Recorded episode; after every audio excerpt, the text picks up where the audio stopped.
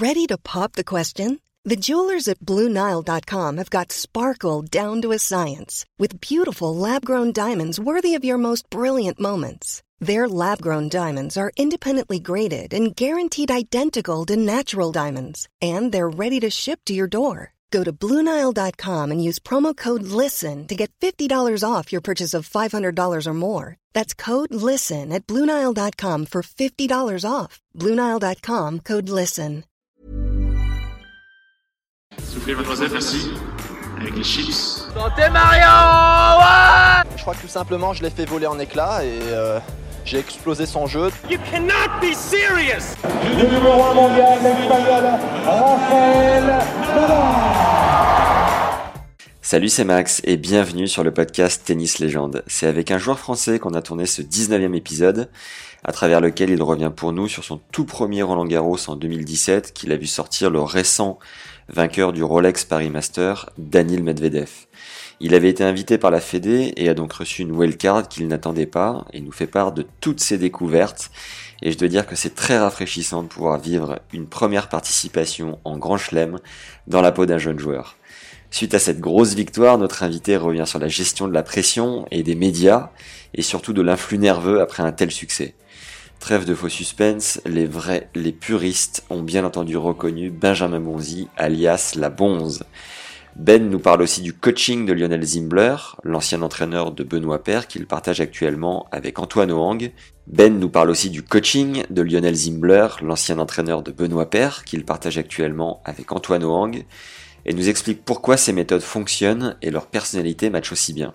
Vous le comprendrez, cette interview a été tournée pendant le premier confinement et depuis la reprise, Benjamin a plutôt bien joué en gagnant un second match en Grand Chelem à Roland toujours, en étant sorti des qualifs cette fois-ci et battu le vétéran Karlovic au passage, jamais trop simple pour se régler.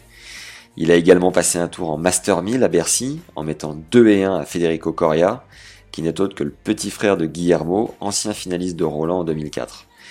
À la fin de l'entretien, vous découvrirez également le rêve de Ben, qui a l'honnêteté et le courage de nous le révéler, mais aussi l'échec dont il a le plus appris et sa manière de gérer la vie de couple en étant sur le circuit. Si tu écoutes ce podcast depuis quelques semaines, voire même depuis le début, et que tu ne nous as pas encore mis de commentaires, il est temps de t'armer de ta plus belle plume pour nous faire ta déclaration. Blague à part, nous mettre 5 étoiles et un commentaire sympa sur Apple Podcast nous motive chaque semaine à tout donner mais c'est également d'une grande aide pour faire connaître la chaîne et inviter des acteurs du circuit de renom. Ces 10 secondes nous sont cruciales, jeune légende que tu es. L'interview est également à retrouver en vidéo sur notre chaîne YouTube, Tennis Légende Podcast. On poste aussi de courts passages croustillants, alors fonce t'abonner. Place à notre épisode avec Benjamin Bonzi. Bonne découverte et bonne écoute à tous. En tout cas, merci d'avoir accepté, c'est super sympa. avec plaisir. Alors, la Bonze, T'es né le 9 juin 96 à Nîmes, entre Montpellier et Marseille, pour les meilleurs géo comme moi. Tu mesures 1,85 pour 76 kilos. Tu étais prédestiné à jouer au tennis parce que ta maman s'appelle Dominique Perrier. Désolé, mais je devais le dire. Ouais. C'est vrai. tu as commencé à 6 ans dans le seul but de battre ton cousin, comme quoi ça T'habitais à 3 minutes de ton club de tennis. Les choses sérieuses ont commencé à 14 ans en sport-études à Nice, puis avec la Fédé sur Paris. En junior, tu as gagné Roland en double avec Quentin Alice, c'était en 2014. Tu es joueur de tennis pro depuis 2015, 176e à ton meilleur en 2017, 156 en double. Tu es droitier, revers à deux mains. C'est assez paradoxal parce que ta surface préférée est la terre et ton coup fort la volée. En 2017, tu es wildcard tableau à Roland et sort Daniel Medvedev qui abandonne à cause de crampes alors que tu menais 2-7 1 et 3-1 en quatrième avant de perdre sur Ramos Vinolas au deuxième tour. En 2018, tu sors des qualifs de Wim. En 2019, tu fais finale en double à Montpellier avec Antoine Ohang. Tu as aussi fait quart en double mixte à Roland 2019 associé à Amandine S, ce qui représente quand même 17 500 euros à se partager. Ça se prend. Tu es pour l'OM, tu as passé un bac S et tu te décris comme assez timide, Ben, c'est ce qu'on va voir. Depuis le début de 2020, tu as gagné deux futurs et fait finale en Chal à Bangkok, en Thaïlande. Tu as dû faire des discours. Non, à Bangalore, en Ah, Inde. Bangalore, pardon. As, tu fais bien. de- Ouais. Ouais. Tu as dû faire des discours après avoir gagné les deux titres. Est-ce que euh, c'est un exercice compliqué à gérer? Euh, Oui, enfin, surtout dans la mesure où c'était un peu en anglais. Ok. Et, euh, et c'était euh, c'était drôle parce qu'à Bangkok, il y avait aussi le tournoi des filles en même temps. Ouais. Et euh, bien évidemment, ils ont fait la remise des prix des filles juste avant et c'est tombé sur une joueuse euh, qui a fait un discours incroyable en anglais. et moi, je me retrouvais passer derrière et, et j'étais effondré parce que euh, il fallait que j'arrive à. Enfin, dans ma tête, j'étais parti pour dire du classique et faire simple. Ouais. Et sauf qu'elle elle avait duré euh, cinq minutes en faisant des trucs de génie. Du coup, j'ai dû, j'ai dû me forcer un peu à faire mieux. Après, franchement, c'est quand même. Enfin, c'est souvent les mêmes réponses. On Ouais. a souvent les mêmes, euh, les mêmes émotions après, euh, après un titre. Donc, c'est. Non, c'est pas un exercice trop, trop dur de, de répondre à ça. Donc, tu as pris le micro, tu as fait euh, Hello? J'ai pris le micro, euh, je, je suis parti en anglais. J'ai remercié tout le monde. Après, euh, c'était drôle parce que la fédé, la fédé thaïlandaise nous mettait la pression pour vraiment bien citer un sponsor qui Ouais. était très important à leurs yeux. Donc euh, voilà, vraiment, je pense que pour eux, le plus important, c'était qu'on arrive à placer ça. Et puis, euh, non, ça s'est bien passé après. Et en quoi la, la meuf avait été euh, incroyable? Elle avait fait tout un speech euh, sur sa famille, sur euh, elle a remercié tout le monde, mais vraiment avec un, un niveau d'anglais conséquent, quoi. Ouais. Avec un vocabulaire qu'on voyait pas mal. Et toi, sur l'anglais, tu le, tu le bosses comment? Bah, je le bosse, euh, je le bosse pas, je le bosse au jour le jour sur le circuit, mais euh, Ok. Je parle, euh, je parle correctement, mais j'avais, j'ai pas, j'étais pas au- aussi à l'aise sur ce, sur ce moment-là. Surtout, euh, voilà, c'est des trucs qu'on n'a pas forcément l'habitude de faire, de s'exprimer en anglais sur, euh, bon, même si c'était pas très long, hein, ça parle de quelques minutes, mais des, choses comme ça, on est beaucoup plus habitué à les faire en français. Mais en soi, ça va, on est capable de s'en sortir plus que bien. Pour nous situer ta progression au classement français, est-ce que tu peux euh, nous faire étape par étape en partant de non classé à numéro Oula.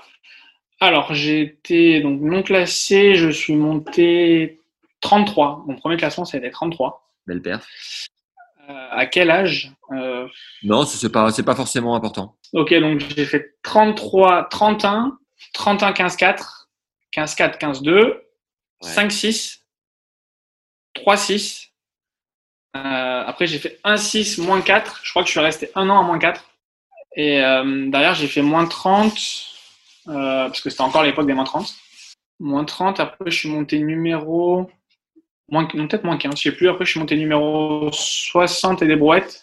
Après, ben, je crois que je crois que j'ai fait numéro 60 jusqu'à numéro 19. Je crois que c'est l'année où je suis bien monté.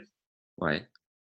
Et euh, de numéro 19, j'ai fait l'année dernière ou à numéro 24, si je dis pas de bêtises. Et cette année, je suis 33. D'accord.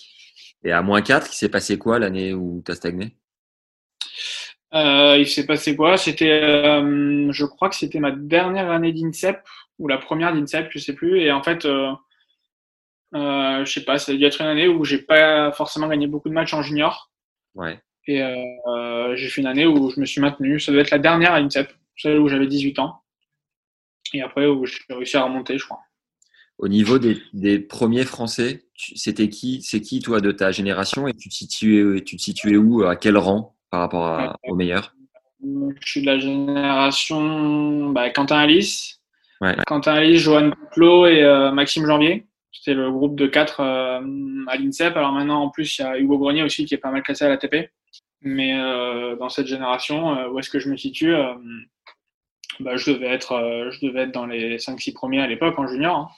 Ok. Après, forcément, avec le circuit ATP, ça fait un peu plus le tri parce qu'il y a moins de joueurs qui persistent. Là, maintenant, je dois être ouais, dans, les, dans les 4 ou 5 encore. Avec ceux que j'ai cités, on est quasiment dans les mêmes, dans les mêmes classements. Tu as joué les 4 grands chelems juniors du coup?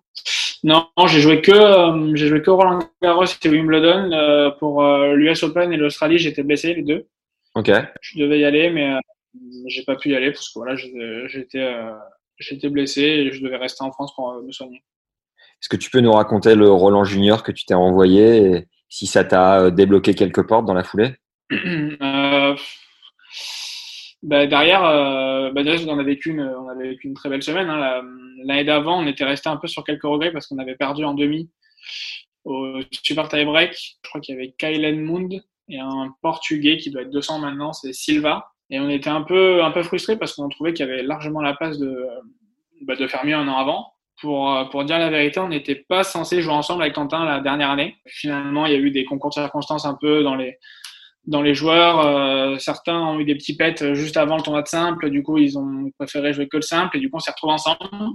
On a eu un peu de mal, un peu de mal sur le premier match ou le deuxième match. Je sais plus, il y en a un où, où c'est un peu compliqué parce que ça fait très longtemps qu'on n'avait pas joué ensemble. Et au final, euh, la semaine est passée petit à petit. Et, euh, et vraiment, après deux matchs, on était vraiment, vraiment rodés. On jouait très bien. Et euh, voilà, toute la fin de tournoi, c'est très bien passé. On a, on a fait que des scores, euh, que des scores assez sévères. euh, donc c'était vraiment cool. On a, on a, on était tous les deux très contents, sauf qu'on a, enfin moi j'ai pas pu trop, enfin lui non plus d'ailleurs, on n'a pas trop pu fêter ça parce qu'on avait le bac euh, qu'enchaîné dans la foulée. On avait le bac, je crois, c'était une semaine après ou dix jours après. Et derrière, écoute, ça ne m'a pas forcément ouvert de porte, dans le sens où moi je me suis blessé juste après le bac, où j'ai eu une blessure bah, quasiment sur mon premier tournoi de reprise ou le deuxième juste après le bac. Donc euh, voilà, et après c'est là où, où après euh, j'ai pas été conservé au CNE et je suis parti, euh, je suis parti m'installer à Toulouse pour les quelques années d'après. Pourquoi t'as pas été gardé du coup au CNE J'ai pas été gardé parce qu'il y avait à l'époque, euh, en sortie d'INSEP, il y avait un barème de classement à respecter. Ouais. Et euh, j'avais pas été dans, dans le classement euh, jugé nécessaire à l'époque pour être conservé là-bas. Et comment t'as créé une structure à Toulouse?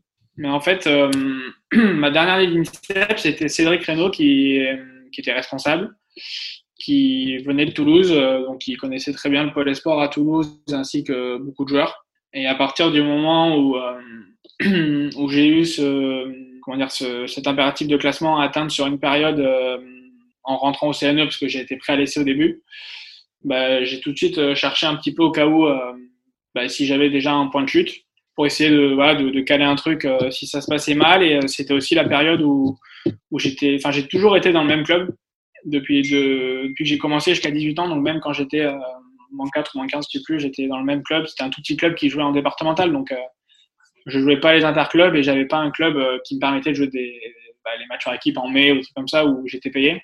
Ouais. Et du coup, bah, j'en ai profité pour en même temps changer de club et, et essayer de jouer les interclubs en fait tout simplement. Yes.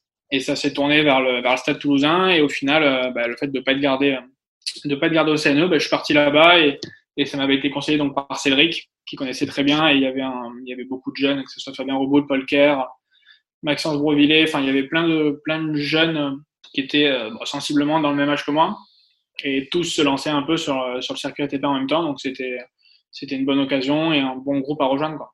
Wimbledon Junior, du coup, t'en gardes une image en particulier ou rien, rien à signaler? Euh, Wimbledon Junior, j'avais fait un match, euh, j'avais joué en, mon premier tour, j'avais perdu, ça m'avait marqué parce que j'étais euh, le dernier match de la journée à être annoncé. C'est-à-dire que, bon voilà, normalement, sur les programmations de tournoi, on a, on a notre, notre cours avec des différentes rotations. Là, je crois qu'il y en avait 6 ou 7 dans la journée. Donc, c'était assez long. Je sais pas si c'est fréquent ou pas euh, sur ce tournoi-là, mais tu as des matchs, en fait, qui sont classés donc 1, 2, 3, 4, 5, 6 et qui sont en fait à rajouter au programme qui est déjà prévu. D'accord. Donc en fait, le, le matin, je, je savais absolument pas sur quel cours j'allais jouer. J'avais pas de cours programmé. J'étais sur un, ben, un cours à annoncer quoi. Et j'étais le dernier match à, à avoir un cours attribué. Et j'ai joué, euh, j'ai joué vraiment tard. J'ai joué très tard et, euh, et c'était marrant parce que j'avais perdu, euh, j'avais perdu 9-7 au troisième déjà. Donc c'était la première fois que je dépassais le tie-break du troisième. Et on avait fini euh, bah, quasiment le dernier match de la journée junior et senior confondus. Et il y avait, j'étais sur un cours entre le 1 et le central. Ouais. Les deux grands matchs s'étaient terminés euh, bah, juste avant moi. Et du coup, il y a eu comme un effet de, comme un attroupement autour de mon terrain du fait que tous les spectateurs se sont retrouvés bah, quasiment sur mon dernier match de la journée. C'est bon ça. Et c'était marrant parce qu'il y avait euh, plein de monde qui essayait de regarder, qui pouvait pas rentrer sur le cours alors qu'on était qu'un match junior et on était à 6 partout au troisième. Quoi. C'est bon. Et alors, ça, ça a envoyé du Let's Go Ben un peu ou... Bah ouais, il y avait quelques Français, il y a toujours quelques Français, ah oui, mais c'est et sympa. Bon, après, malheureusement, j'avais perdu. Mais, euh, mais ça faisait bizarre d'avoir euh, bah voilà, cet effet de foule un peu tout autour, alors qu'on était un match qui représentait pas grand-chose. Il n'y avait pas un anglais, il n'y avait pas un truc précis pour qu'il y ait autant de monde. Comme vous êtes en, en junior, ça intervient pendant la deuxième semaine euh, des pros, donc il reste vraiment le gratin sur les grands chelems. Est-ce que tu as une, ou deux anecdotes avec, euh, avec des beaux noms, euh, tu as, pu vivre des trucs dans le vestiaire, j'en sais rien. à Roland, l'année où on gagne en double, j'avais fait, j'avais fait un échauffement de, de Gaël. Un jour, c'était son troisième tour, je crois, et il avait, il, cherchait un joueur pour l'échauffer, donc je l'avais échauffé. Ouais. Et, sinon, sinon, non, il s'est pas passé grand chose. Après, on n'est pas dans on n'est pas forcément dans les mêmes vestiaires. D'accord. Sur les tournois du Grand Chelem, euh, bah, à Roland, on est principalement, euh, enfin, les juniors sont réservés au Langlaine. Ouais. Les pros peuvent aller au Langlaine, au Châtrier. Nous, on a le droit d'aller qu'au Langlaine. Donc déjà, ça fait, euh, ça fait un peu de tri. Et du coup, c'est vrai que sur les deuxièmes semaines, ils préfèrent quand même être plus au calme les autres, sachant qu'il y a beaucoup de juniors qui arrivent d'un coup. Ouais. Donc, on les voit pas, on les voit pas forcément, on les voit pas forcément des masses. Donc vous n'avez pas le même player lounge, quoi.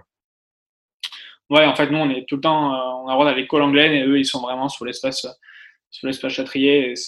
Bon, après, le Langlaine est un petit peu plus grand, donc c'est bien parce que vraiment, en junior, il y a, il y a 250 joueurs, euh, filles, garçons confondus, donc euh, ça fait du monde à accueillir, mais, mais du coup, je comprends tout à fait qu'ils qu préfèrent aller un peu plus au calme sous Châtrier. Est-ce que tu peux nous raconter ton premier point ATP Où c'était? Est-ce que ça t'a procuré? Alors, mon premier point ATP, c'était donc 2014. C'était l'année où on gagne Roland. C'était euh, début d'année, c'était en février, je crois. On était parti faire deux 10 000, je crois que c'était encore des 10 000 à l'époque, euh, au Portugal, à Faro et à Loulé. Alors, je sais plus dans quel ordre c'était, mais les deux villes étaient euh, vraiment à côté. Et c'était des tournois où il y avait quatre tours de qualif pour sortir. Il y avait vraiment beaucoup de joueurs et j'étais parti là-bas avec Maxime Janvier et Alexandre Muller. On était parti sur la tournée. Eux, ils avaient déjà des points, donc ils, ils avaient un tour d'avance euh, en qualif parce qu'il n'y avait pas assez de joueurs qui avaient signé. Et en fait, on s'est retrouvé sur, euh, ben, je pense, les, les 10 jours, les pires 10 jours au Portugal possible. C'est-à-dire qu'il a fait que pleuvoir. Donc, on est arrivé le jeudi soir. Vendredi, on va s'entraîner normalement. Et samedi, donc, les qualifs doivent commencer. Samedi matin, il pleut. En fait, on était parti sur deux matchs par jour normalement. Deux matchs samedi, deux matchs dimanche pour que le tableau commence lundi. Donc, samedi, pluie. Euh, milieu d'après-midi, il y a une éclaircie, les cours sèchent un peu, on peut commencer. Moi, je fais mon premier match, je gagne. Derrière, mon deuxième tour se joue à 22h, 22h30. Donc, euh, je gagne encore. Ouais. Les autres avaient gagné aussi. Derrière, dimanche, pluie. Impossible de jouer. Lundi, mardi, pluie. Donc, le tableau était déjà censé commencer. Les qualifs n'étaient pas terminés. Et on arrive au mercredi matin où il pleut. On, change de ville, donc on va, on va dans la ville deuxième tournoi parce que les cours séchaient plus vite et qu'il y, avait un, il y avait un temps pour jouer moi, je commence mon match du troisième tour de qualif, je suis interrompu au troisième, genre à 2-1 ou un partout au troisième, hein, il repleut. Le juge arbitre nous fait attendre jusqu'à 19h pour essayer de relancer les matchs, impossible. Donc euh, on était euh, on était mercredi soir, on était euh, moi il me restait un match et demi de qualif à faire. Jeudi pluie et on arrive le vendredi matin où je finis mon je finis mon match, je finis mon troisième set. Une demi-heure après, je jouais le dernier tour de qualif. Deux heures après le dernier tour de qualif, je jouais mon premier tour tableau. Donc le tableau commençait le vendredi. Et euh, c'était euh, super tie-break au troisième parce qu'ils avaient pris tellement de retard, ils avaient annulé le tournoi de double et tout. Et je bats euh, un Espagnol qui était aux alentours de la 400e place. Je crois qu'il s'appelait Arenas Gualda, si je me souviens bien. C'était un petit gaucher. Et je gagne, je gagne le premier, je perds le deuxième et je me retrouve à, jouer au super tie-break pour mon premier point. Donc j'étais pas très très confiant et finalement je m'en sors, je gagne 10-5 ou un truc comme ça. Donc j'étais super content. Et sauf qu'on était vendredi soir et que les qualifs du deuxième tournoi commençaient le samedi. Et que bien sûr, vu qu'on était qu'au deuxième tour tableau, il n'y avait pas de spécial exemple quoi, il fallait être en demi. Du coup, il fallait décider soit de signer en qualif ou pas pour euh, le jouer, mais je commençais le samedi quoi qu'il arrive pour repartir sur quatre matchs. Et euh, donc samedi matin, donc je décide de signer avec mon coach parce que voilà, j'étais là pour jouer de toute manière et voilà, j'avais pris un point donc c'était cool. Samedi matin, il pleut. Je joue mon deuxième tour du tableau du premier tournoi à 16h. Je perds et, euh, et, genre une heure et demie après, je commençais le premier tour des qualifs euh, de l'autre tournoi. Et je gagne, je fais 3h15 de match, je crois, je gagne 7-5 au troisième euh, sur un mec qui jouait pas mal. Ouais. Et je me suis retrouvé enchaîné. Et du coup, euh, après, après, il a plus trop plu, mais je faisais, j'avais pris un tel rythme de match que je suis arrivé au dernier tour qualif, deuxième, j'étais, j'étais fracassé. Ouais. Et, et, voilà. Et après, j'ai perdu le dernier tour. Je crois que j'ai même abandonné. J'avais une douleur, je crois, à la hanche. Mais c'était, c'était n'importe quoi. Il y a eu tellement de pluie. On a joué tous les matchs resserrés. Et, et voilà, du coup, c'était un peu, c'était marrant pour un premier point. Bienvenue dans la jungle des futurs. Ouais, c'est ça. Et comment... Bah, surtout des qualifs à 128, quoi, c'est rare. Ouais, tu m'étonnes. Ça rappelle un peu l'époque des satellites, quoi. Ouais, c'était limite ça. Comment tu as géré euh, financièrement pour assumer? Tu parlais des matchs par équipe, mais tu avais quoi d'autre comme euh, soutien financier? Bah, Mes parents. Tes parents? Principalement mes parents. Après, ouais, les interclubs, euh, une fois que j'ai plus été bah, à la Fédé, parce que forcément j'avais moins d'aide. Après, j'avais quand même une bourse en début d'année. Mais non, sinon, bah, je faisais avec le, ce que j'ai gagné sur les interclubs et plus ce que moi je pouvais apporter à côté, plus mes parents. Il y avait quoi? Il y avait un deal entre vous euh, en termes de d'objectifs euh, dans la durée? Comment, comment qu'est-ce que Avec mes parents? Ouais. Euh, non, il n'y avait pas de, il y avait pas de deal particulier. Après, du moment que, du moment que je faisais pas n'importe quoi et que que je jouais le jeu à fond, bah de toute façon, je pouvais pas, je pouvais pas non plus faire faire des folies parce que bah, il n'y pas les moyens, mais j'ai essayé de faire des programmations euh, qui tenaient la route et qui me permettaient de, ben voilà, de gagner pas mal de matchs. Et au final, au final, j'ai progressé assez vite. Je suis monté, euh, je assez vite vers les vers les 600, je crois. Ouais. Mais euh, j'ai eu des bonnes victoires euh, en France sur des joueurs qui étaient genre 300 ou 350. Du coup, ça laissait quand même ça laissait quand même un peu d'espoir, mais à un moment, je me suis quand même posé la question de savoir si je m'inscrivais en fac ou pas, chose que je n'ai pas fait et que je ne regrette pas parce que enfin, je trouvais ça vraiment dur de, de, gérer les deux à la fois. Et, et puis on avait quand même, mine de rien, des, euh, bah, il y a toujours les partiels obligatoires sur des périodes un peu chiantes. Donc euh, j'ai décidé de pas le faire et euh, je crois que c'est l'année d'après où j'ai commencé à vraiment bien jouer. Donc euh, donc c'était un bon choix. Tu aurais fait fac de quoi? Je sais pas, j'aurais peut-être fait euh, soit STAPS ou un truc un truc dans ce style-là. Je pense j'aurais bien aimé faire kiné. Bon, c'était un job de faire les deux en même temps. Donc euh, en soi, il n'y avait pas trop de choix possible en fac. Juste, fais pas trop avec les doigts parce que pour le son, après, c'est niqué. Pardon. Non, t'inquiète, c'est un réflexe, tout le monde le fait. Ouais, pardon. Euh... C'est vrai qu'en plus, je commence à le faire. du coup, tu as mis combien de temps euh, à peu près pour, euh, pour accéder au Challenger? Qu'est-ce que où, c'est euh, le déclic en termes de niveau? Comment comment as vécu ça? Bah, Du moment où j'ai commencé vraiment, donc c'était fin fin 2014. Bah, en fait, je suis arrivé en challenger euh, une semaine avant Roland. Euh, parce que euh, Bordeaux, bon, c'était pas, c'était mon deuxième, je crois, j'avais fait ou troisième, j'avais fait une ou deux fois des qualifs. En fait, j'ai, j'ai comment dire, percé d'un coup en challenger en faisant qualif, euh, qualifié demi à Bordeaux plus enchaînement en Roland. D'accord. Et ça, c'était quoi? C'était 2017, donc compte deux ans, deux ans et demi à peu près en futur.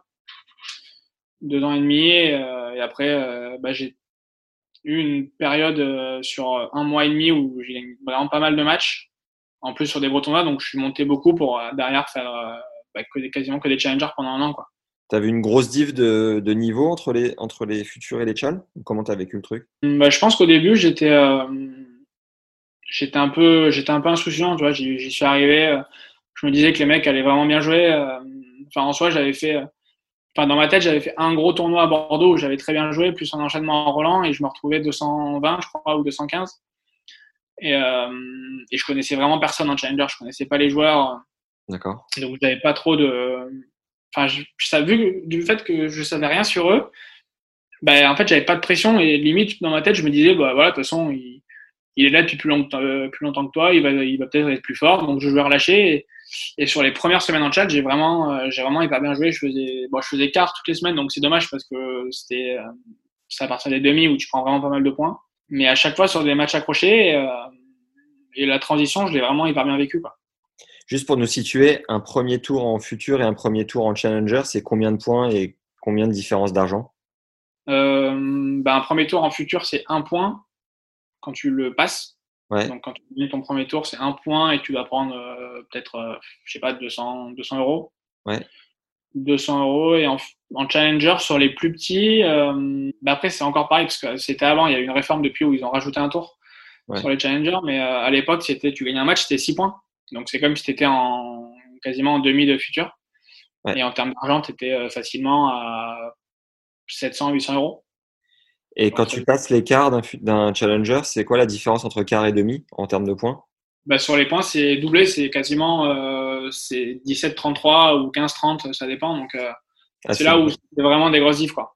Bon, du coup, est-ce que tu peux nous faire vivre le Roland Garros de 2017 euh, Pourquoi est-ce qu'on t'offre la wildcard et, et nous raconter un peu dans quel état d'esprit t'es, comment t'as préparé le match contre Danil et surtout Euh, comment tu l'as vécu, quoi? bah, tout, tout allait méga vite. J'étais à Bordeaux. j'étais à Bordeaux. Bah, c'était quoi? C'était deux semaines avant. Deux semaines avant le, le tableau de Roland. Euh, moi, j'allais là-bas. euh, honnêtement, hein, je- je- j'espérais potentiellement une wildcard qualif à Roland. Ouais. Euh, je venais de gagner un 15 000 sur terre. Donc, j'arrivais plutôt en confiance à, à Bordeaux. Je voulais le faire.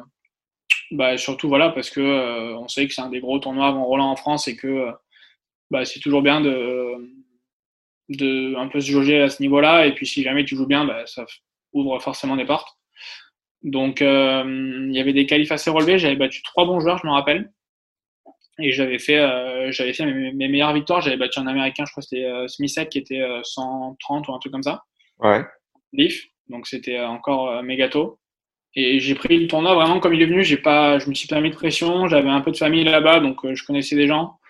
L'ambiance était, euh, était vraiment cool. Le tournoi est super. Et, euh, et au final, euh, enfin jour après jour, je suis arrivé à me retrouver en demi en ayant battu euh, mon premier top 100. J'avais battu J'avais battu Corentin Moutet. J'avais battu un autre euh, Canadien qui était bien classé. Et c'est marrant parce que l'annonce, euh, l'annonce des wildcards, c'était faite le mardi soir, je crois, sur un live euh, Facebook. C'était le, c'était le président qui l'avait faite. Et, euh, et à l'époque, c'était un peu polémique parce que Corentin Moutet était wildcard qualif. Ouais. Et moi, j'avais wildcard tableau bah, contre toute attente, mais moi, je je m'y attendais pas et, et je l'espérais même pas en soi. Et, euh, et c'était drôle parce que le lendemain matin, on se jouait au deuxième tour à Bordeaux. Et au final, j'avais j'avais réussi à gagner, mais enfin, quand le quand le président a fait le live sur sur Facebook où il, dit bon voilà, on va commencer par les euh, par les wildcards euh, simples messieurs tableau final. Bah j'étais sur mon ordi, mais j'écoutais même pas. Enfin pour moi, ça me ça me concernait pas et et limite j'ai eu euh, j'ai eu un doute quand j'ai entendu mon nom parce que ça passe vite. euh, J'écoutais à moitié, j'ai entendu mon nom, j'étais pas sûr. Et du coup, c'était euh, c'était vraiment une grosse surprise et tout s'est enchaîné méga vite. J'ai dû, bah, Et tu sais pourquoi il t'a choisi toi? Bah, sûrement parce que j'avais euh, j'avais gagné quelques matchs euh, intéressants juste avant. Après, je je sais pas pourquoi précisément, parce qu'il voulait sûrement faire une place aux jeunes et euh, il jugeait que c'était le, le bon moment pour moi. D'accord. Mais, euh, du coup, il a fallu gérer bah, forcément euh, tout cet aspect un peu médiatique autour des wildcards, alors que j'étais encore en tournoi et en course à Bordeaux. Du coup, j'avais pas mal de questions qui revenaient là-dessus. Euh, il fallait rester concentré sans trop se projeter parce que c'est quand même un truc, euh, un truc assez immense. Et pour moi, c'était mon premier grand chelem tout court. J'avais même pas joué de qualif avant ni rien. Ouais. Donc euh, voilà, la semaine s'est terminée. Euh, j'avais perdu en demi. Euh, j'étais, euh, bah, déjà, j'étais déçu d'avoir perdu parce que j'avais fait un, j'avais pas fait un mauvais match et c'était un peu accroché. J'aurais bien aimé aller plus loin parce que je me sentais vraiment bien là-bas. Et après, euh, bah, il a fallu, euh, il a fallu euh, décider très vite quoi faire par la suite, organiser pour monter à Paris, réserver, réserver l'hôtel, machin. Et je suis arrivé dans un monde que je connaissais pas du tout. Je le connaissais des juniors, mais c'est pas moi qui gérais l'aspect logistique comme ça. Ouais. Donc c'était, euh, c'était un peu, euh, un peu une barrière à franchir. J'avais, euh, bah, quand je suis arrivé là-bas, je me sentais pas forcément à ma place. Euh, je voulais pas, euh, je voulais pas m'entraîner avec les, enfin, je voulais pas jouer avec les joueurs. En fait, je voulais jouer qu'avec des sparring. J'avais un pote qui était sparring et je voulais jouer qu'avec lui. Ouais. J'avais pas envie de me rajouter de pression à me dire, euh, bah voilà, il va falloir que, enfin, je voulais pas avoir la pression de me dire, je vais gâcher l'entraînement d'un mec, parce que dans ma tête, j'étais moins fort. Donc en fait, je voulais rester vraiment dans un truc de confiance où j'arrivais, bah, déjà avec pas mal de victoires et euh, et tu vois, on en revient au vestiaire, mais au début, je, je voulais pas aller sous le vestiaire du Châtrier. Je voulais rester col Langlaine parce que j'avais mes repères là-bas. Ouais. Et j'ai mis, euh, j'ai mis du temps à aller sous le Langlaine, enfin sous le Châtrier. J'ai toute la première année, en tout 2017, je suis resté col Langlaine. Sauf, euh, sauf pour mes échauffements d'avant-match parce que je jouais sur le 2 et du coup, c'est le départ du Châtrier. Ouais. Mais je voulais pas, je voulais pas prendre mes habitudes là-bas. Pour moi, je voulais rester sur un truc que je connaissais, où, où je savais que j'avais pas trop de pression et où je me sentais un peu à ma place. Et c'est que l'année d'après où, où j'ai accepté d'aller sous le, sous le Châtrier euh, pour euh, quand j'ai parce que je crois que quand on est tableau en double, on avait une wildcard, on pouvait y aller. Et juste pour là, revenir sur le- la logistique d'hôtel, le, le tournoi vous défrait un certain montant et toi tu choisis l'hôtel, c'est ça? Ouais, c'est ça. C'est Et- ça, tu as un montant à louer selon si tu es qualif ou tableau. Ouais. Et après, tu, tu fais ce que tu veux. Tu as des navettes qui t'amènent dans, quand même assez loin dans Paris, donc euh, on, est, on est assez libre. Et tu peux prendre un Airbnb, ça te fait plaisir? Ah ouais, on prend ce qu'on veut. Ok. Mais Tu toi, peux, tu, peux dormir, tu peux dormir chez toi et prendre, le, si tu habites à Paris, dormir chez toi et prendre, euh, le budget alloué à l'hébergement, tu peux prendre un hôtel, tu peux aller à un Airbnb, tu dors où tu veux. C'est quoi C'est 350 euros la nuit, non C'est pas ça? C'est 300, je crois, dans le tableau. 300. 300 euros pour le tableau et un peu moins, c'est 180 en qualif. Et pareil, il y a un budget bouffe euh, chaque jour? Euh, Ouais, sur le badge, euh, par joueur, il y a 100 euros par jour au resto où tu peux faire manger bah, ta famille, ton coach. Ouais. et si ça te pousse, bah, tu payes. Et ouais, voilà, je suis resté au Langlaine. Je suis arrivé, euh, donc j'avais quand même un peu, un peu l'appréhension du tirage. Ouais. Euh, euh, je me rappelle le jour où le tirage au sort a été fait, j'étais allé m'entraîner, j'avais fini une demi-heure avant, je crois, donc j'étais rentré tranquillou à Roland dans les vestiaires. J'étais allé prendre ma douche et on devait manger. Et forcément, à ce moment-là, impossible de trouver le tirage au sort en direct sur le téléphone. Chercher des vidéos partout, impossible. Et au bout de, au bout de 5 minutes ou 10 minutes, j'ai reçu plein de messages. Ouais, tu mets des defs, machin. Donc, je l'ai appris comme ça. J'ai même pas vu le tirage au sort. Et, euh, et c'était marrant parce qu'on est de la même année. Ouais. Qu'on s'était joué, euh, enfin, je le connaissais, je l'avais vu plein de fois en junior, quoi. Je l'avais joué euh, sur les tournois juniors, mais bien avant, hein, quand j'étais encore à Bouloriste. Et ça disait quoi? Donc, junior? euh, j'avais gagné, je crois que je l'avais battu en finale du grade 4 à Clermont. Pour te dire que ça remonte un peu. Ouais. Et en soi, je, je l'avais plus trop vu jouer euh, depuis, quoi. Il était 60e, je crois, 55. Ouais, comme ça. ouais. Il était 50-60 dans ces eaux-là. Ouais. Et du coup, bah, tout de suite, je me suis dit que bah, il y avait la place parce que je le connaissais. Je, je tombais pas sur un mec, euh, un mec 35e ou 20e que je connaissais, genre un Ramos, tu vois, je- je- un Ramos où je me suis fait rouler dessus au deuxième tour, mais euh, bah, limite, ça m'a mis, euh, ça m'a mis un peu de pression, mais tu vois, du, le fait de savoir que je pouvais gagner, tu vois, je, ça m'a, ça m'a rajouté une petite dose. Et puis mine de rien, tu, tu le sens dans l'atmosphère de Roland quand euh, voilà, tu sens qu'il y a quand même une atmosphère assez lourde. Ouais. Et c'est pas facile à gérer sur des débuts comme ça. Et euh, le matin du match, euh, impossible de manger. Je me réveille, je déjeune à peine, je vais faire mon échauffement où j'avais tapé, j'avais tapé avec, avec Patrick Vergne, le CTR de, de Midi-Pyrénées, qui m'avait accompagné là-bas. Euh, je jouais euh, milieu de, enfin, vers 14 heures, quoi, donc j'avais encore le temps de manger. J'avais joué tôt, euh, j'avais joué tôt sur le 2, machin, je m'étais chauffé. Et, euh, repas de midi, impossible. Tendu comme jamais. Ah ouais, j'étais tendu, enfin, j'avais vraiment pas faim, quoi. Et le match avant moi, c'était des filles. Et euh, oh, elle m'avait fait un vrai match de meuf, quoi. Elle m'avait fait un 6-2 de 6-6-2 euh, où ça fait 6-2 en 20 minutes. Je vais m'échauffer parce que euh, bah, ça, ça arrive vite. Et au final, je vois que 10 minutes après, il y a 4 ans pour l'autre. Donc j'avais fait euh, une ou deux séances d'échauffement. Donc ça prolongeait pas mal le truc. Et euh, L'échauffement dure combien de temps? L'échauffement, il durait euh, bah, un quart d'heure, 20 minutes. Ça dépend. Au final, je suis resté bien plus longtemps. Je suis resté 45 minutes à l'échauffement parce que le match des filles c'était prolongé, mais mais la partie dynamique, elle est ouais de 10-15 minutes. Ouais. Donc voilà. Et euh, et du coup là, c'est mon tour. Donc je vais sur le terrain, je vais sur le 2 euh, je m'installe. Dany, il arrive pas très longtemps après moi. Il doit arriver deux minutes après moi. Et euh, et là, c'était vraiment particulier parce qu'il n'avait pas de raquette. En fait, toutes ses raquettes étaient chez le corder. Et il attendait sa raquette, donc on est resté, je pense, 10 minutes sur le court Ouais. à attendre sa raquette. Et là, je savais pas quoi faire. j'étais, j'étais au milieu du cours, le cours était plein. Et lui, il avait pas sa raquette, on pouvait pas jouer. Du coup, ça, ça a fait monter un peu le truc. euh, Les, les, ouais, les premiers jeux sont pas faciles quand même. Ouais. Les premiers jeux sont pas faciles. euh, J'ai mis un peu de temps à, à vraiment me libérer. Et surtout que hum, je fais un premier set où j'ai des balles de 7, je les fais pas. Et du coup, forcément, ça trotte dans, ça trotte dans la tête. C'était mon premier match en 5-7. Enfin, du moins en 3 sets gagnants. Ouais. Et euh, je me dis, putain, tu vas quand même pas avoir euh, 2000 occasions. T'en as une pour gagner le, pour gagner le premier. Toi, ça aurait été bien de les faire. Et j'arrive pas à les faire. Et je me dis, bon, maintenant, faut en gagner encore 3. Alors qu'on avait déjà bataillé depuis une heure. 7-5 au premier, non? Ouais, 7-5. Et on avait fait 7-5 en euh, 55 minutes, je crois. Donc c'était un. La balle de premier. 7 à 5-4 sur son service? Ouais, 5-4, 15-40. Ah oui. 4 15 40 euh, bah, je- forcément je prends un full sur les deux parce qu'il sert quand même l'acier et il y en a une je crois où je rate un retour où il y a un truc euh, où vraiment je fais une faute où je me dis vraiment t'es un connard quoi et derrière euh, derrière je perds le set euh, donc euh, petit coup sur la tête Ouais. et euh, tout le début de deuxième je survis mais vraiment c'était de la survie j'ai des balles de break à sauver à tous les jeux je m'en sors à tous les jeux Le public euh, t'aide? Ouais, le public, euh, le public forcément était à fond derrière moi et, et c'est euh, c'est marrant parce que euh, bah, Daniel s'énerve beaucoup. Il s'énerve beaucoup. Il a une tendance à un peu énerver les gens, comme on a pu le voir à l'US Open l'année dernière. Ouais.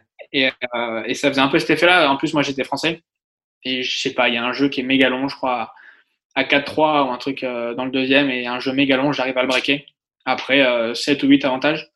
Ouais. Et là, d'un coup, bah, je reprends un peu espoir. Je me dis, bon, ben voilà, ça peut faire un set partout, on sait pas ce qui se passe. Et là, je, je me dis, bon, allez, premier point du jeu, je sers. Je me dis, tu fais un, t'essaies de passer ta première, quoi. Tu fais un bon point. Si tu peux avoir un point gratuit, ça fait du bien.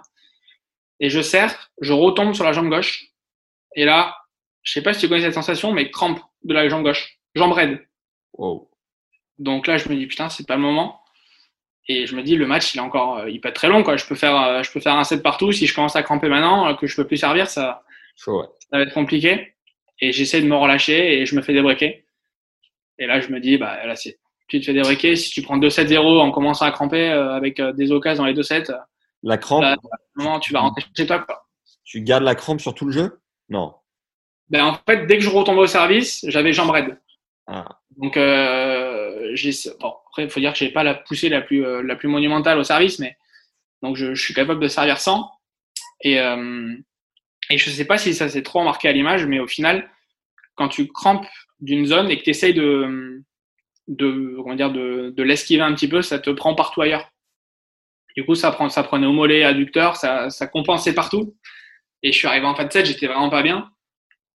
Et au final, euh, j'arrive à le rebreaker pour faire 6-4 avec, euh, avec vraiment des gros points et une balle de 7 qui était, euh, qui était incroyable où ça a mis, euh, où ça a mis une ambiance, euh, une ambiance de dingue. Ils avaient été obligés de, de suspendre le match à côté sur le 3 Ah ouais? Parce qu'il y avait trop de bruit sur le 2.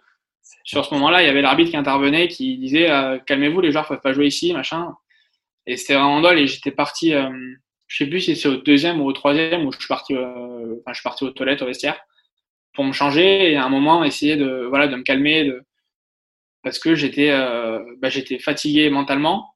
Ouais. Nerveusement, bah, ça commençait à être dur parce que j'étais repassé devant et que, bah, il y a un moment où il fallait que j'arrive à tenir et surtout je devais gérer les crampes. Donc, euh, je pense qu'il y a quand même une grosse baisse d'intensité entre le deuxième et le troisième. J'ai vu juste euh, pour rebondir, j'ai vu la balle de 7 tout à l'heure, elle est incroyable. Tu termines sur un, c'est un rallye de 27 coups Ouais, sur un revers dans le contre-pied qui est monstrueux, incroyable, bah, première, première apparition sur Jambes aussi. énorme. Donc, euh, donc voilà, j'ai essayé de me calmer parce que euh, derrière, il fallait absolument que j'arrive à me gérer pour, euh, pour ne pas faire crampe générale sur le cours. Quoi. Ouais. Parce que là, c'était terminé. Donc, euh, il y a eu grosse baisse d'intensité. Au final, je me suis dit, bah, écoute, essaye juste de mettre la balle dans le cours quand tu peux. Tu fais, euh, tu fais euh, 80% de kick au service et tu vois ce qui se passe. Et, euh, et j'avais pas vu que lui, il était pas bien non plus. Honnêtement, euh, j'avais pas du tout vu qu'il avait mal, euh, qu'il a, qu'il avait des crampes dans le bras et aux jambes. Je savais pas. Et euh, Life is made up of many gorgeous moments. Cherish them all, big and small, with Blue Nile. Whether it's for yourself or a loved one, Blue Nile's unrivaled selection of expertly crafted fine jewelry and statement pieces help make all your moments sparkle. Blue Nile's experts are on hand to guide you, and their diamond guarantee ensures you get the highest quality at the best price. Celebrate a life well lived in the most radiant way and save up to 30% at BlueNile.com. That's BlueNile.com. et je pense que lui ne savait pas que j'en avais non plus. Et donc c'était quoi? C'était tension plus euh, durée et intensité du match qui faisait que. Ouais, parce qu'on on avait fait les, les deux premiers sets avaient duré euh, quasiment deux heures déjà. Ouais. Et on avait pas mal envoyé. Et pour moi, en premier Roland, euh, si tu veux, je jouais tous les points à fond, quoi. J'avais pas cette gestion des points où sur certains jeux, je laissais passer deux points quand j'étais à 30-0. Là, je jouais tous les points à fond. Euh, lui, il a quand même un jeu où il te fait pas mal, pas mal courir. Et, et moi, je, faisais l'essuie-glace sans arrêt. Donc à un moment, j'étais rôti. Et, et du fait, j'étais tellement concentré sur moi pour pas cramper. Et, et vraiment garder le contrôle que je j'ai pas vu que lui était pas bien. Ouais. Et au final, quand il abandonne au quatrième, ça a été, euh, enfin, je comprenais pas ce qui se passait quoi. Je comprenais pas ce qui se passait et d'un coup, euh, je m'approche au filet et il me dit j'arrête. Et là, Et il est moche presque bah- abandon, non? Ouais, mais honnêtement sur le coup, tu penses pas. Ouais, tu m'étonnes. Sur le coup, sur le coup, j'y pense pas. Je, je- sur le coup, je sais pas quoi faire parce que euh, je comprends pas quoi. Enfin, j'étais tellement dans le match et dans, dans l'idée de vu que j'avais le break au quatrième de juste tenir mon service. Ouais. Que d'un coup, je sais pas quoi faire. Je me retrouve à avoir gagné le match. Je, je lui serre la main, je serre la main de l'arbitre. Je suis au milieu du cours. euh, Qu'est-ce que je fais quoi? Mets-toi à genoux, putain. Non, mais et du coup, j'ai eu une.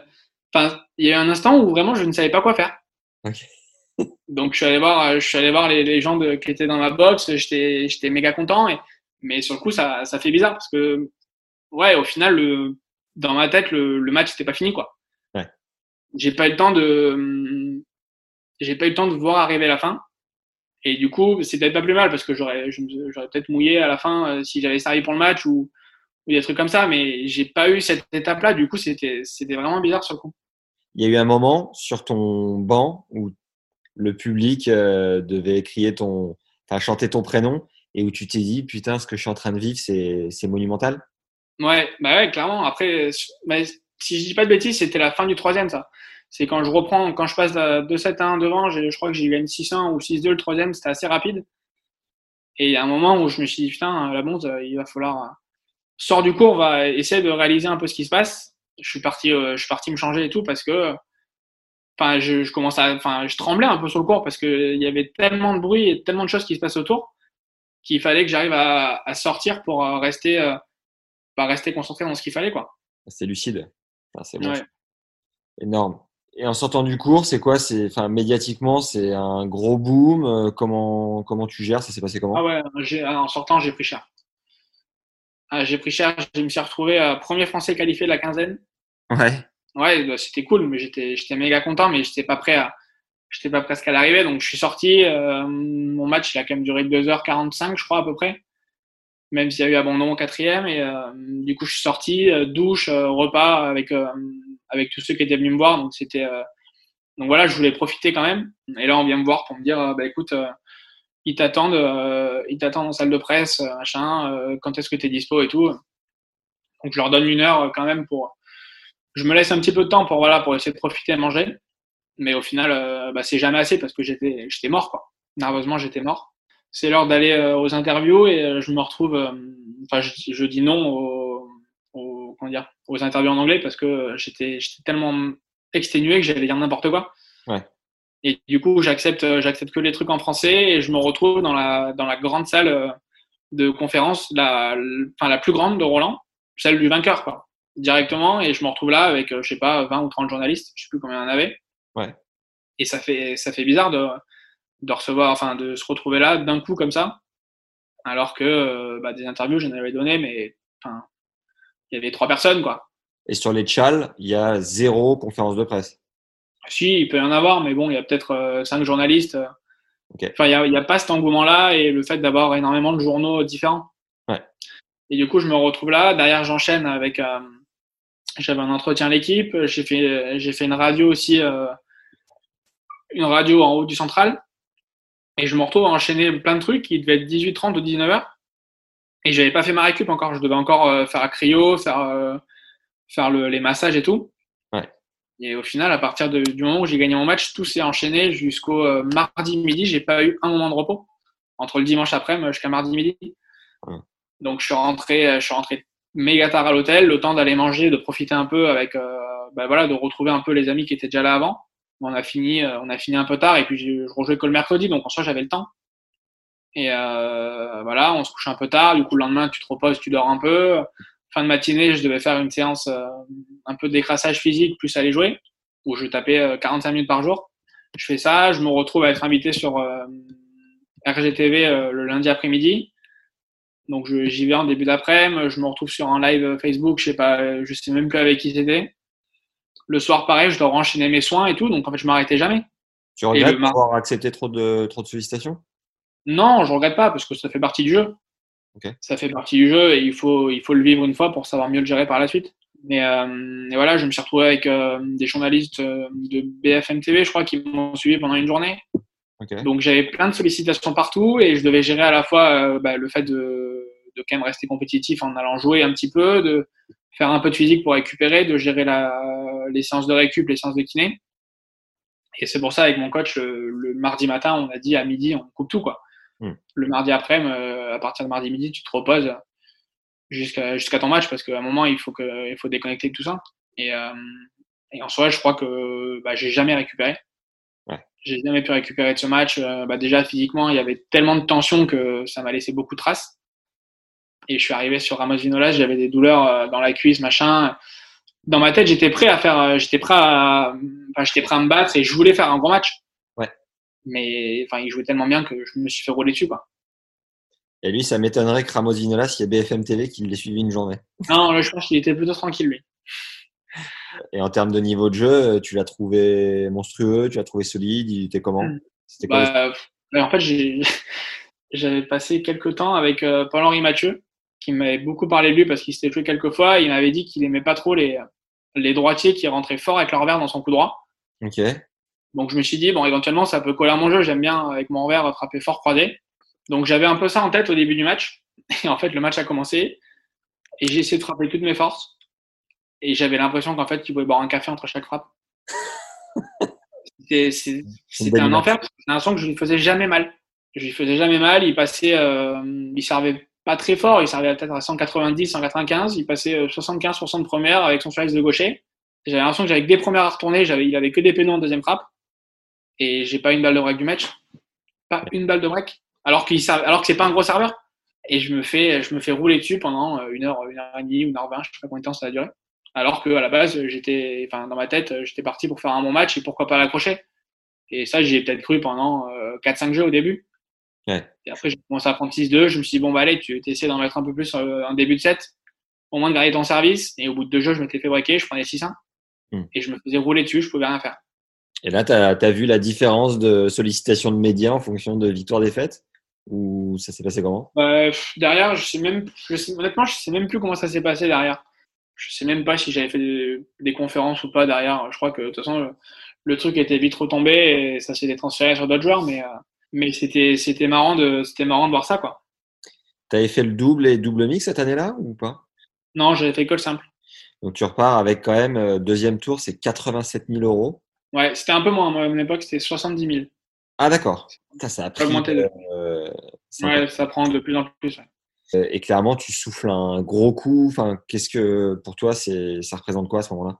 Bah, c'est beaucoup.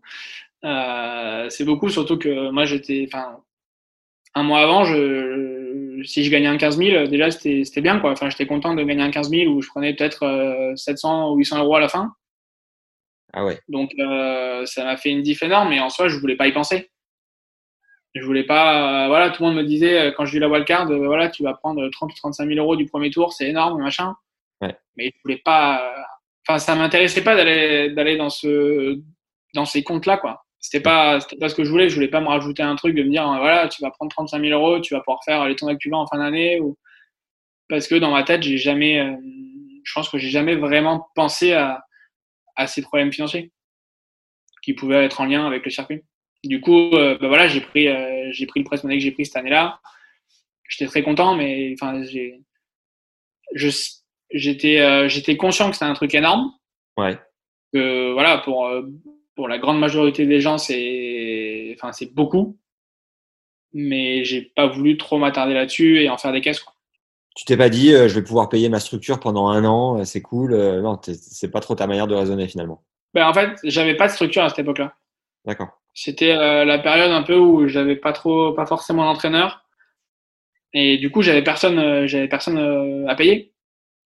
Donc, c'était juste pour partir en tournoi. Et, et, et, voilà, dans ma tête, bah si, je, me suis forcément dit, c'est cool, bah voilà, t'as de quoi revenir. Forcément, ça dégage l'horizon, ça fait du bien, mais j'ai, j'ai pas pensé au problème de payer qui que ce soit derrière, quoi. Entre Roland, du coup, 2017 et Wim, 2019, où tu fais les qualifs, Qu'est-ce qui, a, qui s'est passé de marquant en une année et un mois? J'ai vécu une, à partir de l'automne 2017, c'était un peu plus compliqué. Ouais. Où j'avais eu, euh, j'avais pas mal de problèmes euh, un peu perso qui m'avaient fait, euh, qui m'avaient fait, bah, je pense, pas mal de répercussions dans le tennis. J'avais, j'avais quand même fait une bonne fin de saison. Franchement, la fin d'année était correcte. J'avais, bah, j'avais rejoué Danil à Brest où j'avais perdu 7-6 troisième. J'avais fait les qualifs de Bercy derrière. Et à partir des interclubs et, euh, et, de la prépa foncière, ça a été un petit peu plus dur. Et je m'étais blessé pour l'Australie. Euh, je devais aller en Australie. J'avais, j'ai eu une blessure au genou euh, 4 ou 5 jours avant d'y aller. Donc euh, j'ai tout annulé. Et après, j'ai fait. Euh, je suis rentré dans un mauvais schéma sur les premiers mois de l'année où je jouais pas bien. J'avais pas forcément la tête de tennis et c'était. Enfin, je faisais pas les bonnes choses, quoi. Et du coup, il a fallu du temps pour vraiment bien se remettre. Au final Ouais, alors je me suis qualifié à WIM, mais c'était euh, bah, c'était un peu inespéré parce que euh, au début de la liste, j'étais euh, Je devais être quoi? Je devais être 10 dehors, je crois. Ouais. Et je suis rentré peut-être deux jours avant. Donc, j'avais pas joué sur gazon depuis les juniors. Comment tu te sens sur gazon? Ah bah j'adore. Ouais. Au début, enfin là-bas, je partais là-bas en me disant que j'aimais pas trop parce que ça, enfin j'avais tellement peu joué dessus que j'avais zéro repère. Je suis arrivé là-bas, j'ai trouvé ça injouable au début les premiers jours. Ouais. Je, enfin, je me faisais euh, dès que je faisais un entraînement, je me faisais défoncer. Enfin, c'était vraiment compliqué. J'ai mon premier tour, j'ai fait, euh, c'était honnêtement, je vais le dire, c'était un vol que je gagne ce match parce que j'avais joué un japonais où je perds un set et je crois que je sauve 12 balles de break au deuxième. Ah oui, d'accord. Donc, euh, gros miracle.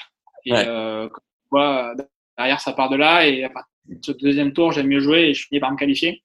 Et à vraiment apprécier, euh, à vraiment apprécier jouer sur gazon. Et après, euh, beaucoup, euh, beaucoup de, de regrets et de frustration sur mon premier tour.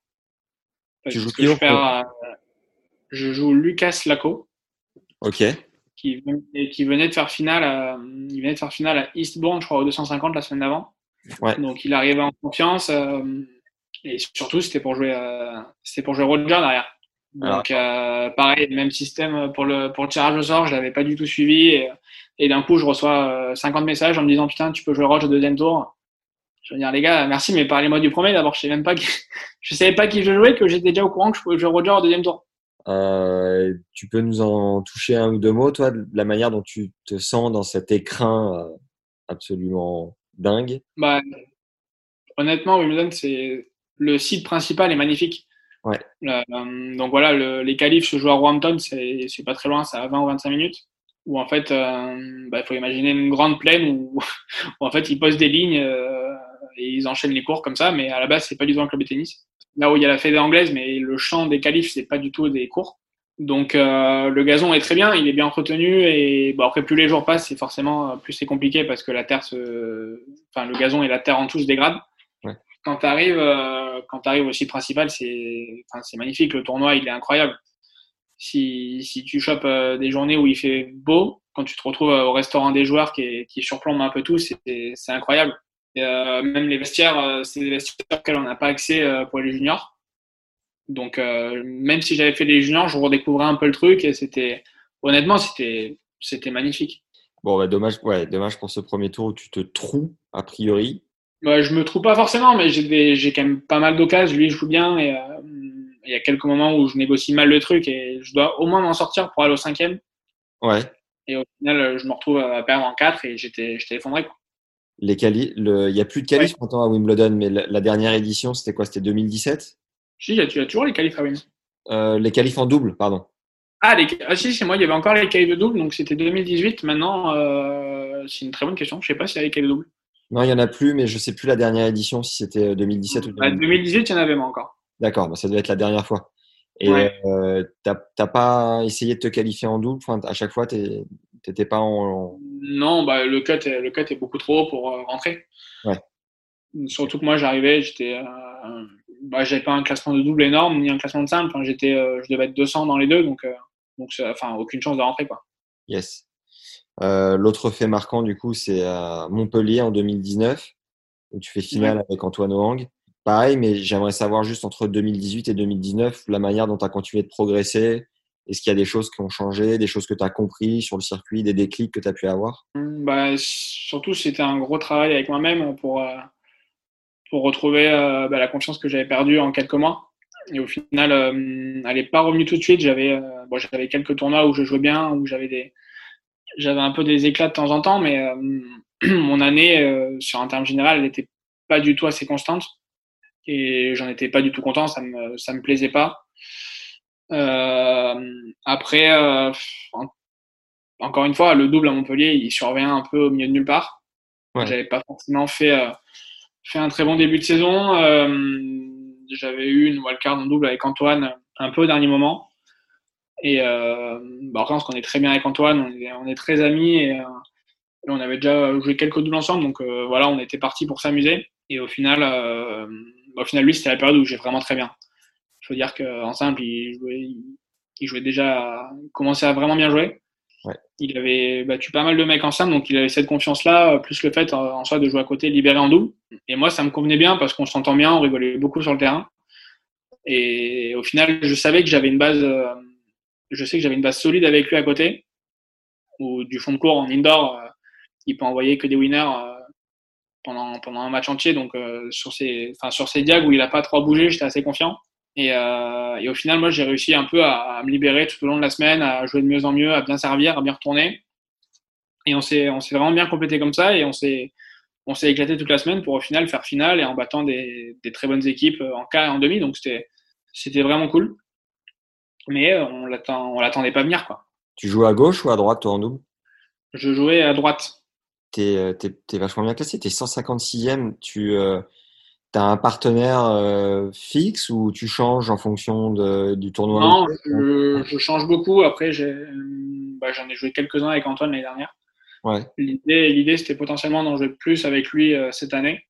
Mais euh, non, sinon, je change, euh, je change régulièrement. C'est dur de retrouver tout le temps les mêmes joueurs euh, sans être euh, engagé vraiment à fond dans le double sur ouais. une saison entière. Quoi. Donc, pour moi, qui était un peu à la limite des challengers et des futurs, je pouvais pas me permettre de dire à un mec, bah, je pars toute l'année avec toi. Quoi. Ton cool plus naturel, c'est lequel? Bah, C'est le revers, je pense. Ok.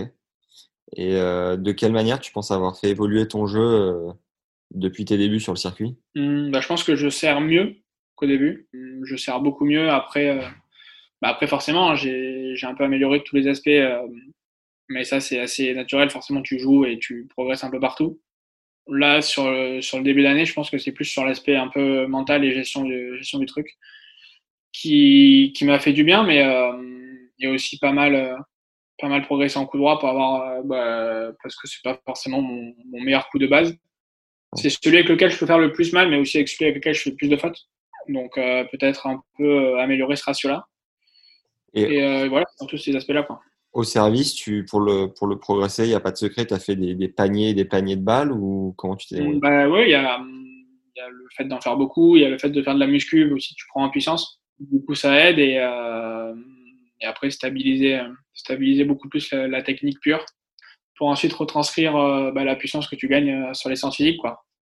Physiquement, tu bosses comme un boucher ou t'es non, non, je pense que je fais, euh, je fais ce qu'il faut. Je, je fais pas, je fais pas n'importe quoi. Je vais pas soulever, soulever 200 kilos tous les jours, mais, euh, mais forcément, entre la période où j'avais 18 ans et maintenant, j'ai forcément pris, euh, pris musculairement. Yes. Tu bosses avec un prépa mental ou pas? Euh, Non. Comment non, tu, tu gères mieux cette gestion du stress? C'était euh, une grosse discussion que j'ai eue euh, cet hiver où j'ai changé de, de structure. Où donc j'ai quitté j'ai quitté Toulouse et je suis venu à Aix-en-Provence où en soi j'ai rejoint bah, j'ai rejoint Antoine dans son groupe d'entraînement avec Lionel Zimbler et David Guez et c'était bah, c'était pas mal de discussions avec Lionel au début parce que bah, voilà je savais que j'étais un joueur qui était capable d'avoir des belles victoires mais je manquais je manquais beaucoup de confiance en soi sur les deux dernières saisons et c'était trop irrégulier donc l'année dernière à partir de partir l'été, je suis reparti beaucoup plus en futur pour essayer d'avoir un schéma où je jouais plus de matchs chaque semaine, en sachant que j'en gagnais pas beaucoup en challenger. Donc c'était vraiment l'idée de, de regagner des matchs, d'enchaîner beaucoup. Ce que j'ai fait, j'ai fait pas mal. Enfin, j'en ai gagné quelques-uns et, j'ai fait des bons résultats. Et, et euh, donc changement de raquette euh, cet hiver, euh, changement d'entraîneur et du coup au final changement de repère aussi parce que j'ai changé de ville. Et l'idée c'était vraiment d'essayer de, faire bah, voilà un peu un nouveau départ ou de sortir de sortir de mon confort que j'avais à Toulouse où je connaissais très bien les conditions et au final où j'avais beaucoup de liens affectifs là-bas aussi. Et le fait de, tout couper un peu pour venir ici avec ma copine et, et donc ce, nouveau groupe d'entraînement ça bah, je me suis dit, écoute, euh, maintenant, il faut, il faut que tu, bah, il faut que tu fermes ta gueule à l'entraînement et tu essaies de, de, suivre un peu ce que, ce que te dit un mec et essaie de, le faire à fond. Et euh, au final, on a beaucoup discuté. Bah, c'était pas facile cet hiver parce que c'était beaucoup de choses nouvelles pour moi. Qu'on a changé techniquement euh, sur l'approche et tout. Ça a forcément un petit peu payé sur le début de saison parce que j'ai eu des très bons résultats. Après, je ne m'attendais pas forcément à ce que ça arrive si vite, mais, euh, mais ouais, j'ai changé un peu ma, ma manière d'aborder le truc. Qu'est-ce que tu penses du, coach, du coaching de Lionel Zimbler? Bah, Pour l'instant, il est payant. Euh, pour l'instant, il est payant. Après, euh, bah, il, a quand même, euh, il a quand même beaucoup d'expérience. Il a eu beaucoup de bons joueurs. Il a eu Benoît. Il a eu, mine de rien, il a quand même beaucoup fait monter Antoine aussi. Ouais. Plus, plus d'autres joueurs avant. Donc, euh, c'est quelqu'un qui a une grande expérience. Après, euh, on s'entend très bien aussi parce qu'il est, parce qu'il est très nerveux aussi, il faut le dire. Il est très nerveux et très affectif à la fois. D'accord. Donc, c'est un, un, mélange qui me convient plutôt bien et on s'entend très bien. Mais on sait que si on fait n'importe quoi, on va en prendre plein la gueule. Donc, on n'a pas, on n'a pas cet aspect où au final on, on va se relâcher à un moment. On a tout de suite travaillé sur des aspects techniques assez simples de mon jeu. Et, euh, et moi, j'ai bien accepté, euh, enfin, j'ai bien intégré le fait qu'il fallait que, de toute manière, je, bah, je déconnecte un peu et que je laisse faire euh, sans mettre mon grain de sel et en, en essayant d'apporter ma touche à chaque fois. Ouais. J'ai essayé juste de, de, suivre un peu, de pas de pas contredire, de, de me plonger à fond dans, dans ce qu'il voulait.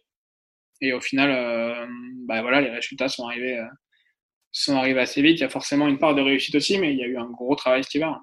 On fait un épisode demain matin. Est-ce que tu est-ce que as envie de glisser une petite question pour Lionel? Euh, est-ce que... Une petite question pour Lionel. Euh... Bah alors, ne, ne, lui parle pas de confinement déjà. ni, de, ni, de, nourriture. Si tu as deux sujets à éviter, euh, c'est vraiment. Ne parle pas de sucre. Ne parle pas de sucre parce qu'il peut craquer très vite. c'est énorme. Mais euh, non, sinon, on a, vraiment une, on a vraiment une très bonne relation et, euh, et c'est quelqu'un quelqu'un de bien, même s'il peut être, peut être très nerveux par moment. Hier, je fais un épisode avec Petar Popovic et il me disait que c'était un il il il l'avoue volontiers il dit je suis un malade mental si le si je sens que le joueur est à 90% et pas à 100% je suis capable de le mettre dans le grillage ouais mais ça fait aussi partie des grands entraîneurs d'avoir cette folie-là qui pousse euh, bah, les joueurs à faire plus. Quoi. À moyen, moyen terme, on va dire, parce que là, on, la situation est un peu trouble. Quels sont tes objectifs euh, concrètement? Où est-ce que tu veux aller? Rejouer au tennis, déjà.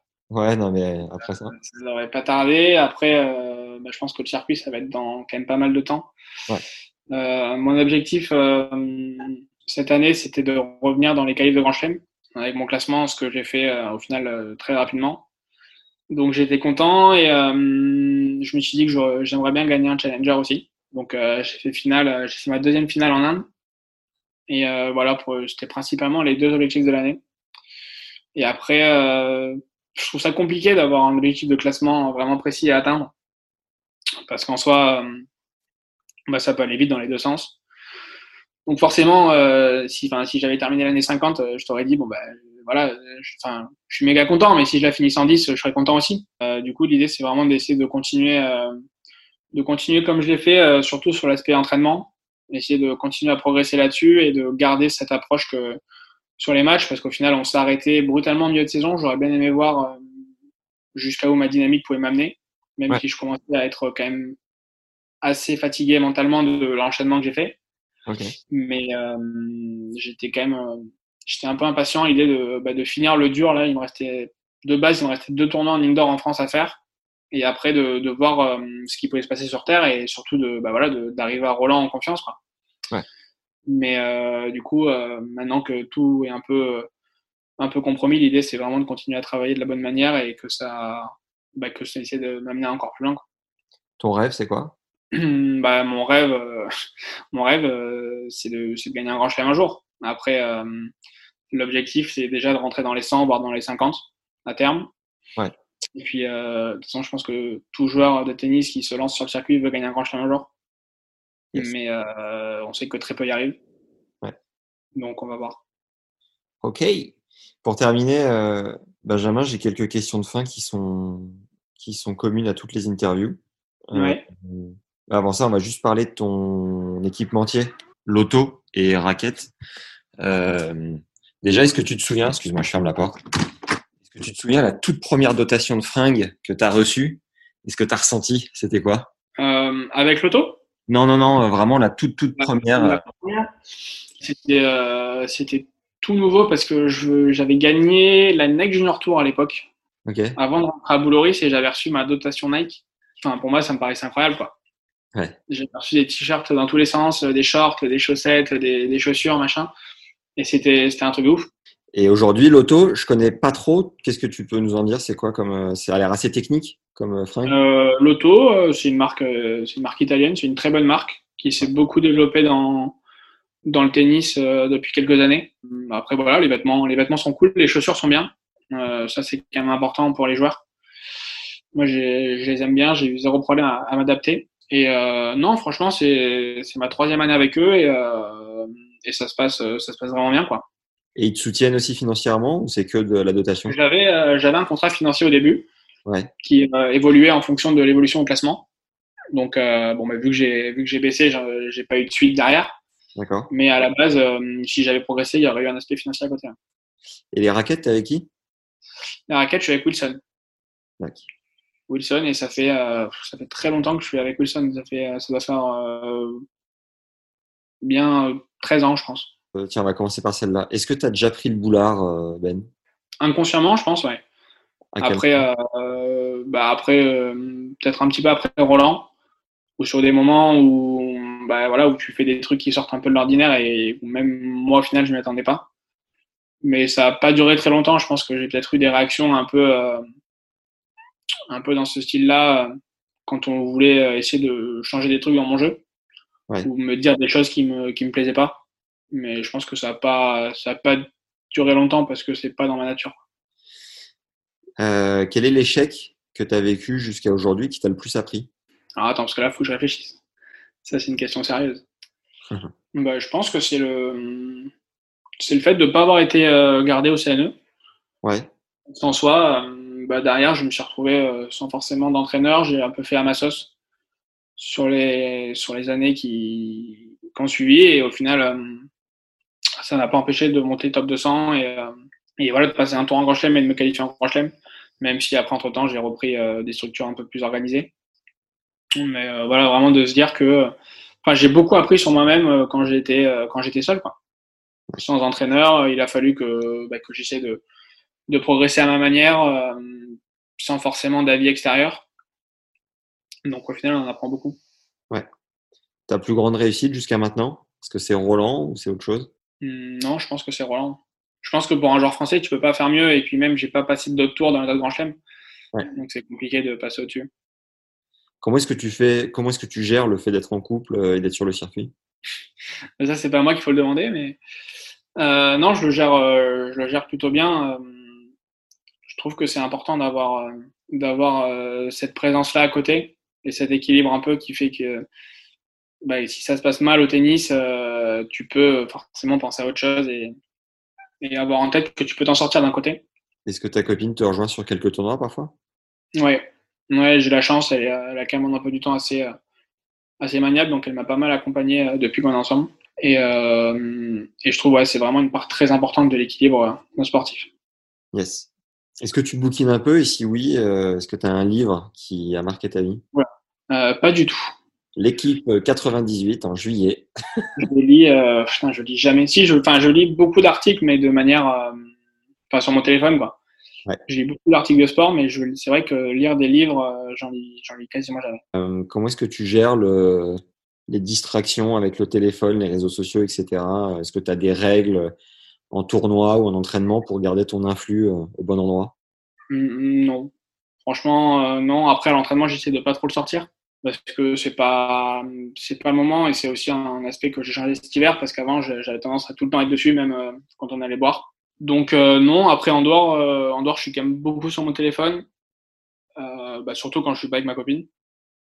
Principalement, après, une fois qu'on est ensemble, c'est vrai que j'y suis, j'y suis pas trop et, les distractions autour, hors du cours, bah, à part, à part jouer à la play ou, ou voilà, ou sinon, euh, enfin les réseaux sociaux, je j'y prête pas trop d'importance parce que bah faut savoir qu'on se fait insulter euh, environ euh, tous les deux jours quand on entend un.